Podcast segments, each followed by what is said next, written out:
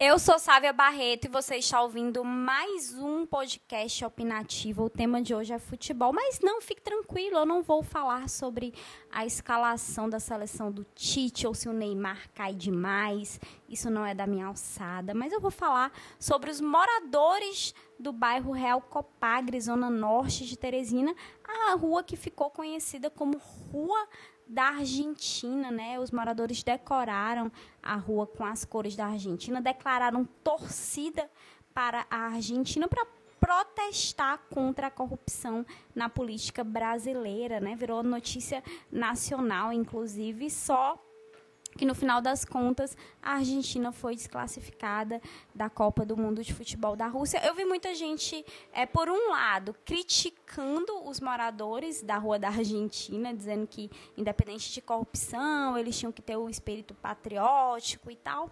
E, por outro lado, muita gente é, levando no bom humor, mas tirando onda, né? É, passando em meio à rua, gritando, brincando, debochando. Mas eu vou fazer aqui uma defesa do pessoal da Rua da Argentina, porque eu acho que foi um protesto muito criativo. Eu acho que realmente chamou a atenção e o objetivo era esse. E, por outro lado, é, sintetiza muito o espírito do brasileiro em meio a esse ano eleitoral. Né?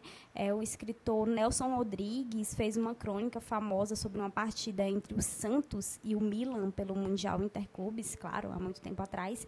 E ele resumiu assim o futebol, né? dizendo que o que a gente procura é o drama, a tragédia, o horror e a compaixão. E eu quero acrescentar, né, se o Nelson Rodrigues me permitir, eu quero acrescentar que a gente procura é, também a identificação né, dos nossos problemas ali e busca resolvê-los, de certa forma, projetando no futebol. Então, assim, o brasileiro, ao mesmo tempo, no caso o piauiense, que rejeita a política, a forma de ele rejeitar essa política tradicional que está sendo feita é rejeitando a seleção brasileira, é rejeitando a camisa da CBF, é rejeitando os jogadores com seus salários milionários que é, são brasileiros como eles, mas que vivem uma vida completamente diferente e não há uma identificação.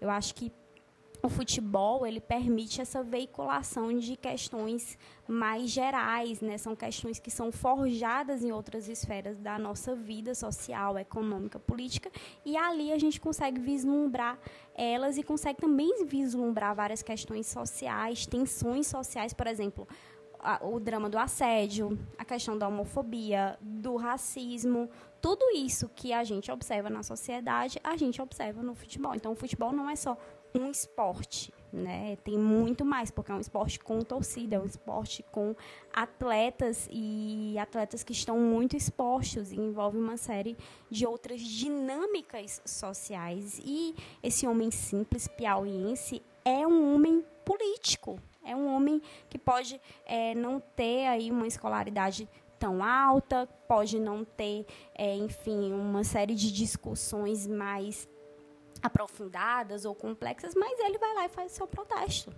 Né? E, de, e de uma maneira bem humorada, como é, claro, do, do brasileiro também. Eu acho que não é falta de amor à pátria, muito pelo contrário, é uma crítica àqueles homens que surpiam dessa pátria para lucrar com ela indevidamente, para lucrar com ela injustamente. Então é muito justo, não é falta de amor, Brasil, eu tenho certeza. É, eu quero lembrar aqui o Roberto da Mata, né? Que é um sociólogo, antropólogo, que fez várias pesquisas é, tratando sobre essa brasilidade, o que é o ser brasileiro, e fala muito também sobre o futebol. Fala que o futebol, assim como o cinema, como a literatura, ele nos obriga a ver coisas maravilhosas como a vitória, o êxito, a excelência, mas também entrar em contato com o nosso lado mais mesquinho, mais odioso, o ódio ao outro, a frustração, a derrota, a perda, né? É a vida como ela é, como diria novamente Nelson Rodrigues. Então ajuda a responder, como diz o da Mata, quem nós somos, né? De que matéria é essa que constitui o nosso interior. Então os piauienses revoltados, indignados com os políticos brasileiros da Rua da Argentina, é, estão fazendo bom uso da sua capacidade crítica e reflexiva. Eles estão de parabéns. E se você concorda comigo e acha que o pessoal da Rua da Argentina fez certo, ou se você acha que não, que eles tinham que torcer para o Brasil de qualquer forma.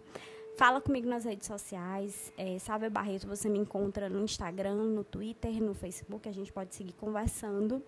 Uh, você ouve esse podcast no YouTube, ouve no iTunes, ouve na minha coluna 880 do Portal 86 e ainda no SoundCloud. Então, a gente tem várias plataformas para seguir conversando. E se você gostou do conteúdo e acha que algum amigo, ou enfim, que isso pode acrescentar numa discussão, numa análise, também você pode indicar o podcast para outra pessoa. Eu vou ficar muito agradecida.